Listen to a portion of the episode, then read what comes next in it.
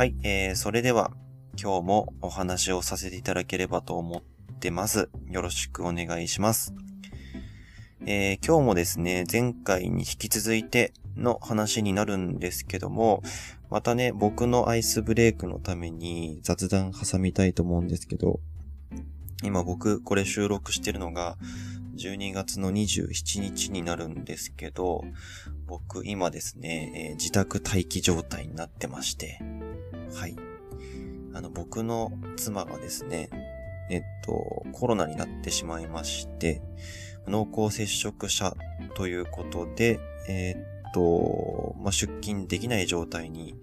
えー、なっています。はい。ね、ちょっといろいろ仕事が年末で溜まっていたんですが、まあ、それもできなくなってしまって、まあ、職場にいるみんなにいろいろお願いしている、ちょっと肩身が狭い状態なんですけども、まあね、あの、まあ、自宅待機って、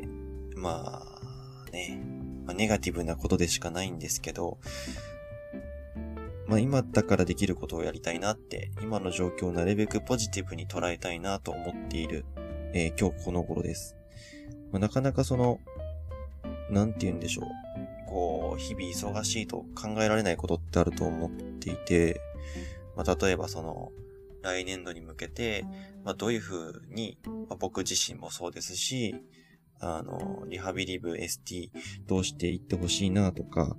まあ、そういったことって、まあ、長期的な計画って、えっと、ゆっくり、ゆったりした時間じゃないと考えられなかったりするじゃないですか。なんで、えー、この時間をポジティブに捉えるとするのであれば、まあそういうこう、ゆったりした時間の流れの中でしか考えられないことを考える機会をいただいたと。まあ、そのようにね、捉えて、えー、っと、ここから数日間の自宅待機をですね、乗り切りたいなというふうに思っています。はい。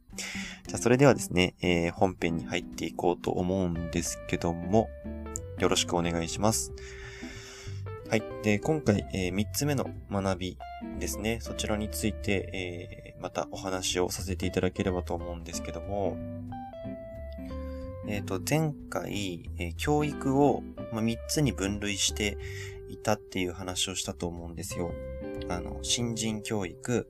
現職者教育、管理者教育。その3つですね。で、その中の管理者教育についてのところ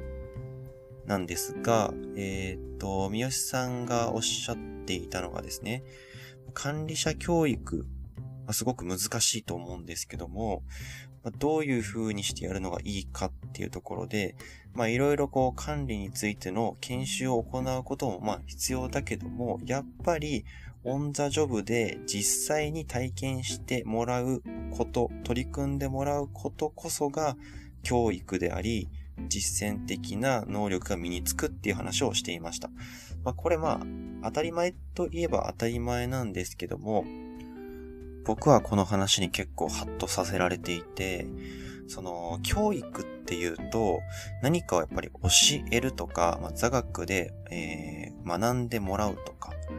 まあそういうイメージがあるんですけども、その実際に経験するとか、役割を持ってもらうとか、え業務改善をしてもらうっていうことを通して、まあ、それ自体が教育だっていう感覚っていうのは、なんか僕はちょっと忘れていたなっていうふうに思ってます。なのでこう、なんだろうな。まあ、組織、スタッフの教育を考えるときに、やっぱりその、教育システムとか考えるときに、なんて言うんですかね。こういう研修を受けるとか、まあ、そのことばかり考えていたような気がしていて、そうじゃなくて、こういう業務をやってもらうこと、それ自体が教育だっていう、そういう視点で、まあ、教育システムを考えていくことがすごく重要なんじゃないかっていうふうに思いました。で、まあ、管理者教育の話に戻ると、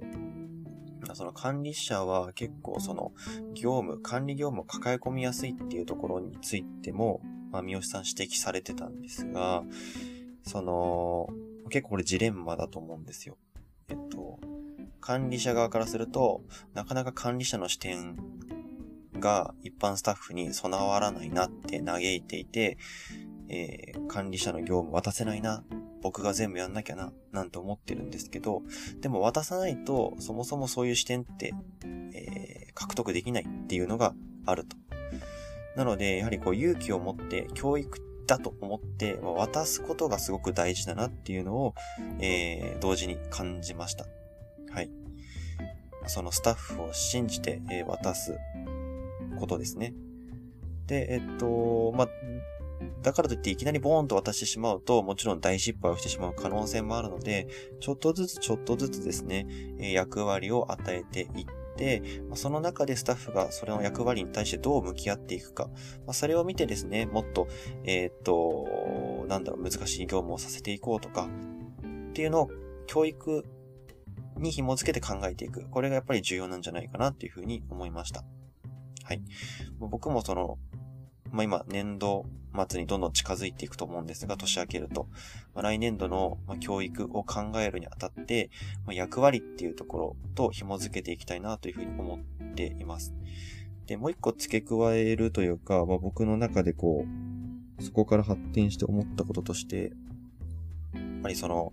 役割っていうところの循環がやっぱり必要だなっていうふうにすごく感じました。で、えっと、まあ、組織わかんないですけど、あの、どこもそうだとは思わないんですけども、えー、っと、新人1、2年目、3年目ぐらいと、ベテランっていうこう二極化が進んでいく、進んでいくというか進んでいってるんじゃないかなと思っていて、中堅層はみんな辞めて、えー、っと他の職場に行ったり、まあ、あのー、まあ、回復期あるあるとしては、えー、っと、生活期、訪問の方に行ったりってことが多いのかなって思ってるんですけども、その一つの要因って、やっぱり上のベテランスタッフ、まあ僕もそれに当たるんで何も言えないんですけど、そこがあの業務を渡さない、役割を、えー、更新しないから、あのー、やることがないというか、そこにいても結局、えー、管理者の立場に行けないと思って辞めてしまう。っていうところも、やはり一つあるんじゃないかなと思うんですよね。なので、えー、っと、ベテランの、まあ、現在の管理者の方が役割を循環させる。例えば、あの任期を作るのもいいんじゃないかなと思うんですよね。フロアのリーダーは任期を例えば2年とかにして、2年終わったら1回、えっと、キャリアの年数関係なく管理者から降りるとか、で、別のスタッフに管理者としての、え業務を経験して教育していくみたいな。なんかそういう仕組みができるとですね、退職者も減って、まあ、みんな、えー、っと、成長につながるんじゃないか、みんなの成長につながるんじゃないかな、と思ったりしています。これはちょっと僕のまだ構想というか想像でしかないんですが、まあ、そのようなことも、えちょっと考えられるといいななんて、え思いました。はい。というところでですね、全3回にわたってお話しさせてもらいましたが、えっ、と、この三好隆之さん、確かあの、書籍自体も出されていたと思うので、なんか、えっ、と、この話を聞いて、もし興味をお持ちの方はですね、えー、また掘り下げて勉強していただけるといいんじゃないかなと、僕も掘り下げて勉強したいな、なんていうふうに思っています。はい。皆さんの学びに少しでもなったのであれば幸いです。それではまた。